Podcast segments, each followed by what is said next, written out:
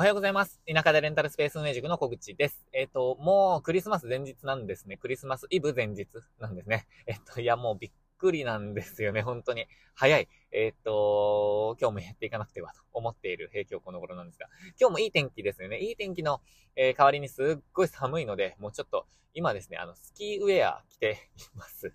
なんかもうびっくりなんですけど、なんかもう断捨離をですね、しまくってしまくって、えっと今やってるんですけど、まだまだあの持ち物としては、あの1200個、まあようやく1200個昨日切ったぐらいなんですけど、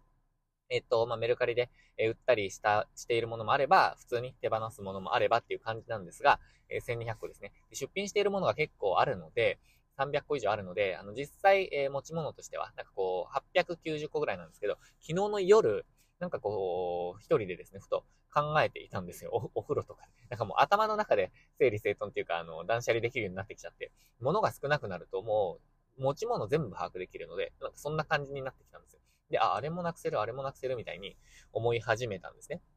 で、えっと、もう、またですね、ちょっともう一段階、あの、なくせそうだなと、物を減らせそうだなと思っているので、まあ今日も、週末もやっていこうかなと思ってますが、えー、まあ今年の目標ですね、あの、物をもう減らせるだけ一旦減らすっていうのが目標なので、やっていくんですけど、えー、っと、まあ、全然関係ない話しますね。えー、っと、今日は、え、今日の本題はですね、えっと、レンタルスペースの、えレンタルスペースはブルーオーシャンなのかって話をしたいと思います。えー、で、私個人としては別にブルーオーシャンではないと思ってるんですね。で、昨日ツイッターで、あの、ブルーオーシャン、レンタルスペースブルブルーオーシャンだっていうあの書き込みを見たんです。あの、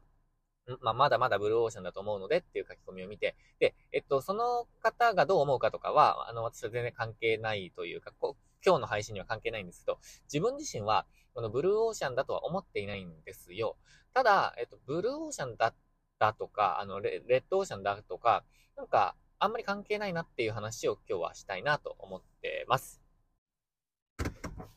ということで本題なんですが、えっと、レンタルスペースが、まあ、ブル、まずはブルーオーシャンなのかっていう話をしたいと思うんですね。で、ブルーオーシャン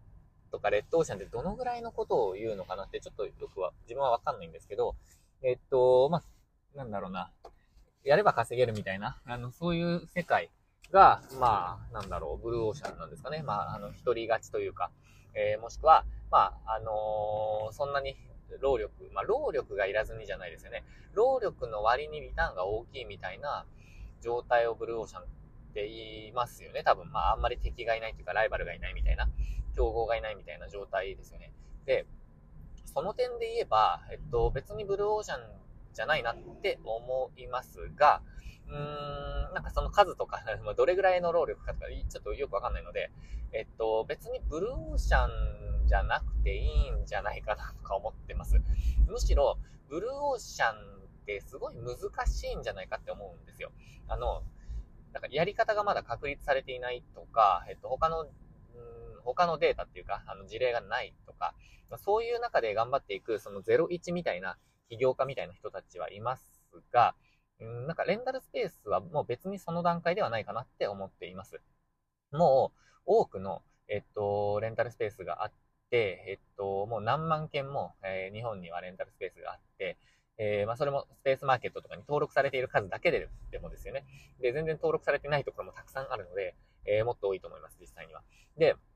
まあ、うん、何万件もレンタルスペースがあって、情報発信をしている人もたくさんいて、えっ、と、まあ、ミツさんとかミカリンさんとか、えっ、と、レンタルスペースについて、えっ、と、情報発信している人もいますよね。何十店舗も、え運営されたり、売却したりとか、えあと何年も6年ぐらいされてる方もなんかたくさんいらっしゃるので、えっ、と、情報はたくさんあると。なので、えっ、と、やりやすいんですよ、もう、もはや。で、えっと、レッドオーシャンではないと思います。えっと、全然勝てない。全部もう、なんか、もうごくわずかな人が稼げるみたいなところでもないと思います。なので、まあ、中間、えっと、ブルーオーシャンだっただったと思います、実際。あの、出せば稼げるっていうボーナスタイムみたいなのは数年前まであったみたいなので、ただ私が参入した時点ではもうブルーオーシャンではなくて、えっ、と、まあ、うん、なんだろうな、普通、普通だったんですよね。なので、えっと、別にブルーオーシャンでもレッドオーシャンでもないなっていうのが今の感覚です。まあ、それを前提に置いたとして、置いて、えー、話していきたいんですけど、あのー、なんかレッドオーシャン、ブルーオーシャンあんまり関係ないかなって思っています。えっと、まあ、さっきの話で言うと、レッドオーシャンというかもうたくさん店舗がある状態の方がやりやすいと思っているということと、あと、えっと、レンタルスペースって、あの、ウェブサービスと、あの、ウェブサービスとか全国展開しているとかっていうのと、私たちがやってるの違いますよね。あの、もう本当に私が、えー、こうやって発信している対象の人というか、その想定しているのは、やっぱりあの、1店舗から5店舗ぐらいの、うん、なんか、本当に小規模ですよね、小規模。あの、副業でやっているとか、もしくは独立していくつかの仕事をしながらレンタルスペースも持ってますぐらいの小規模の人を、うん、想定しているんですね。まあ、私自身ですよね。あの、私は2店舗しか運営していないので、そのぐらいの人にとっては、あの、全国展開とかウェブサービスと違って、別にその地域で、えっ、と、その、えっ、と、なんて言うんだろうな、あのー、そのレンタルスペースが、え、売り上げが上がればというか、まあ、利益が上がれば、それでいいんですよ。で、それで、えっ、と、自分と、まあ、家族の、えっ、と、生活費が賄えれば、もう本当にそれだけで十分なんですよね。で、その点でいくと、その、その点でいくと、地域によっての、レッドオーシャン、ブルーオーシャンっていうのはあると思います。まあ、それはもうあらゆる、えっ、と、産業がそうだと思って、もう飲食店とかも全部そうじゃないですか。あの、スーパーとか、な、なんでも、あの、店舗ビジネスとかってそうだと思うんです。その場所っていう、あの、制約があるものって、別にその、その地域でどうかなので、あの、レンタルスペース全体でレッドオーシャン、ブルーオーシャンみたいな、え定義がまずできないんじゃないかって、まあ思っているのもありますね。なので、あんまり関係ない。えー、だからこそその地域でどうなのかっていうのを考えていて、えっと、そのレンタルスペースはブルーオーシャンだとか、レンタルスペースはレッドオーシャンだ、もうダメだみたいな考えを持つのではなくて、あなたの地域ではどうなのかっていうのところを考えていく方が、うーん、意味があるかなって思っています。だからそのレンタルスペース全体でくくらない方がいいと思ってます。で、でですね、えとはいえ、とはいえなんですけど、田舎のレンタルスペースは、えとはいえ稼ぎやすいと思います。えっと、まあ、それ、本当にやり方にもよるんですけど、地域とかにもよると思います。ライバルの数とか。で、うちは、えっと、レンタルスタジオっていうジャンルと、レンタルサロンっていうジャンルが他にないんですよ。で、えっと、あるのは、会議室と、えっと、あとは、会議室か、会議室と、あとは、なんだろうな、パーティースペースっていうか、まあ、イベントスペース的なレンタルスペースはあるんですね。えー、なので、えっと、そそのジャンルの中でも、えっと、まあ、ニッチを攻めているというか、なんだろう、他にないっていうところを攻めています。あ、そうか、レンタル、まあ、スタジオあるんです。ダンススタジオあるんですけど、レンタルスタジオがないんですよ。あの、自由に使えるっていうところが、まあ、ほとんどない。ですね。まあ、隣町に行けば、えっと、最近はスタジオとかもありますけど、まあ、あの、私の後にオープンしたところもありますけど、えっと、ただ、まあ、その地域でどうかっていう話ですね。そしてそのジャンルはどうかっていう話ね。その掛け合わせで、あのー、なんか勝てるかどうかっていうのも勝ちやすいかか、勝ちやすいかどうかっていうのも決まってくるかなと思います。えー、で、あとはやり方ですね。どうやっていくか。で、どうやっていくかって結構、もう簡単なんじゃないかなって思ってて、えっと、レンタルスタジオならもうこう、えっと、レンタルサロンならこうっていうのが自分の中で見えてきているので、えっと、同じような状況の田舎だったら多分、えー、まあ、同じような状況っていうのは、まあ、人口っていうか、まあ、人口密度ですね。人口密度がどれぐらいかとか、えー、どういう地域に出すかっていうのは自分がちょっとわからないところなんですけど、まあ、その、えー、パートナーに、え見つけてもらって、まやっていくと。えっと、そういう風に、まやれば、パートナーっていうのは、まあ、コンサルですね。コンサルで、まあ、あの、私がなんかこう、運営してとかじゃなくて、えま運営のサポートをするっていう意味でのコンサルで、サポートすれば、多分、うん、いけるって思いますね。えー、っと、なんて言うんですかね。もうなんか、と、特にサロン。サロンは、本当にやりやすいって思ってますね。その意味ではブルーオーシャンなのかな。まあ、うち、うちのエリアではブルーオーシャンですね。えー、ただ、まあ、そのやり方を間違えてしまうと、まあ、ただ単にお金かけて、えっ、ー、と、なんか自己、自己資金じゃない、えっ、ー、と、初期投資も回収できずになんか終わるみたいなことに、まあなりかねないんですけど、まあ、本当に小規模に始めて、えー、一気に作り込まない、えっ、と、一気に作り込まないっていうのは内装とかをもう豪華にしない、あの、あんまりお金をかけないですね。えで、早くオープンする。えそしてお客さんを集め始める。そして、うん、もうなんか、一人一人獲得していく。一人一人お話しして、えっ、と、なんかこうサポートさせていただく、まあ、セラピストさんですね。とかですかね。まあ、あとは、うん、地道な発信ですね。情報発信。昨日も情報発信の話しましたけど、えっと、まあ、そういうことをやっていくと、まあ、田舎のレンタルスペースだったらまだまだ、えっと、いけるかなと思います。まあ、その意味では、うん、私はやっぱり、うん、もう1店舗、2店舗ぐらいは増やしたいなとかは思ってますし、あとは、本当今ですよ。本当今。本当に今、えっ、と、参入した方がいいです。レンタルスペース、あの、早めにやっておいた方がお客様を確保できるので、えっと、はい、本当に始めるなら今っていう感じですね。えー、まあそういう人もサポートしていきたいと思いますし、ご相談にも乗りますし、えー、情報発信も、そういうことに関しての情報発信もしていきたいと思ってます。ややっぱり、うーん、なんだろうな、早ければ早いほどいいと思います。それが、ブルーオーシャン、レッドオーシャンで例えるなら、うんもっとこう稼ぎづらくなっていく、レッドオーシャン寄りになっていってしまうって思ってるので、まあ、やりたいと思ってるなら今の方がいいかな、あの、早い方がいいかなって思ってますね。えー、っと、あ、そういえば、今日23日ですよね。えっと、私がレンタルスペースをやろうって決めたのが2年前の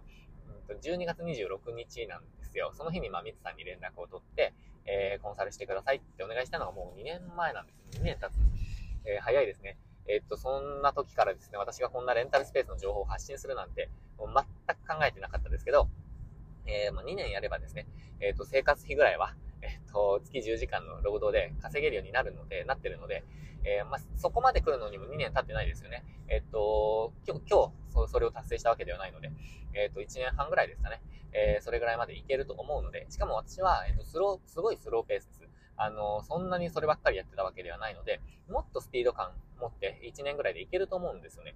えー、なので、まあ、ぜひやってほしいなと、チャレンジしてほしいなと。特にサラリーマンの人とか、うーん、まあ、独立、まあ、独立して他にやることがあるなら、そっちにコミットした方がいいと思うんですけど、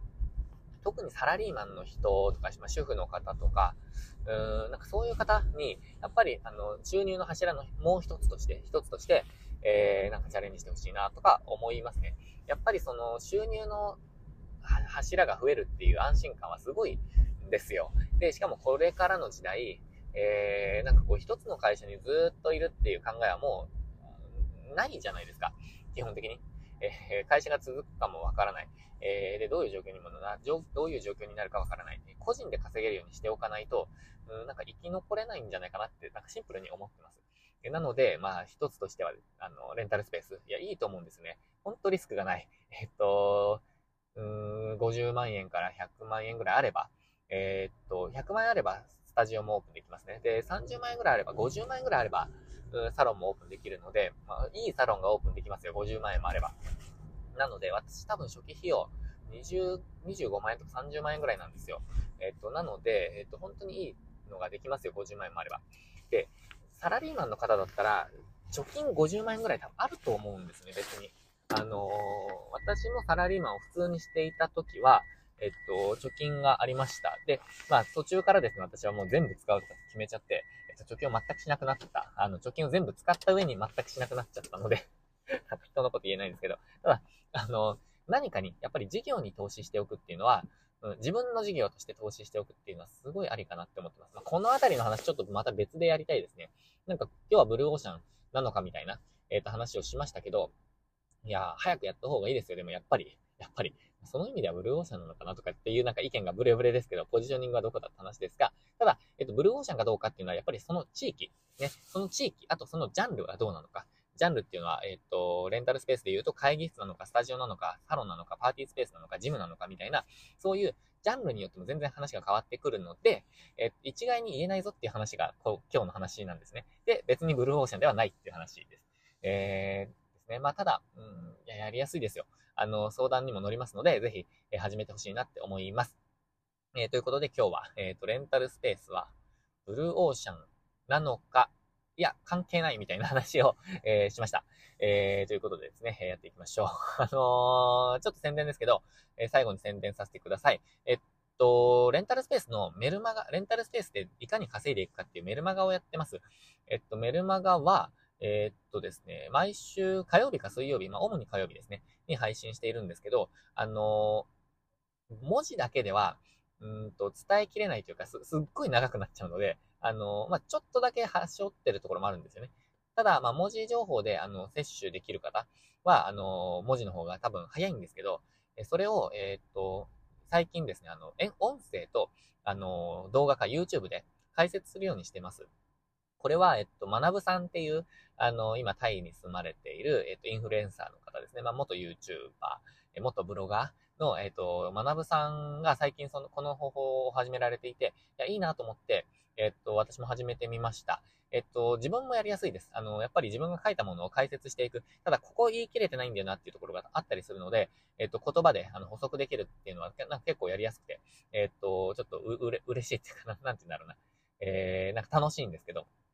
それをやり始めているので、えー、ぜひですね、見てください。ただ、メルマガはご登録いただかないと届かない、メールアドレスをご登録いただかないと届かないので、えー、ぜひご登録ください。えっ、と、メール、メールマガジン単体でのちょっと登録フォームっていうのを用意してない、じゃサボっちゃってますけど、用意してないんですけど、えっ、と、無料の資料をダウンロードしていただくと、えっ、と、次から、えっ、と、メルマガが配信されるようになっています。えっ、と、今だと2つかな、2つ、えっ、と、無料の資料があって、えっと、これからレンタルスペースをオープンしたいっていう方に向けて、えっと、副業でも3ヶ月でオープンできる、えスタートダッシュブックっていう、なんかいろんな準備のことに関しての、えっと、資料をまとめた無料の資料と、あともう一つは、えー、そろそろオープンするぞっていう方とか、もう、もうすでにオープンしているっていう方に向けた、えっと、定期利用獲得ガイドブックっていう100ページ弱の、えっと、資料をお配りしてます。これ無料なんですね。えー、っと、特に後半のやつはですね、オープンすることってもう決まってるんですよ。オープンするまでにやることなんて決まってるので、まあ、あの うん、どんな情報でもいいのかもしれないんですが、定期利用の獲得は本当に重要です。えっと、売上を安定させる、まあ、売上、まあ、利益っていうか売上ですね。売上を安定させるために、絶対必要な要素が定期利用の獲得です。それについて私が2年近くかけて、えっと、やってきた、まあ、実践してきた、ノウハウをもうギュッとこれに詰め込んでるので、絶対価値があります。えー、ぜひですね、これを読んで、えー、っと、お、本当はオープン前から意識しておいた方がいいです。オープン前からスタートですね。えー、っと、そのスタートする方法とか、えー、っと、オープン前にやることみたいなことも書いているので、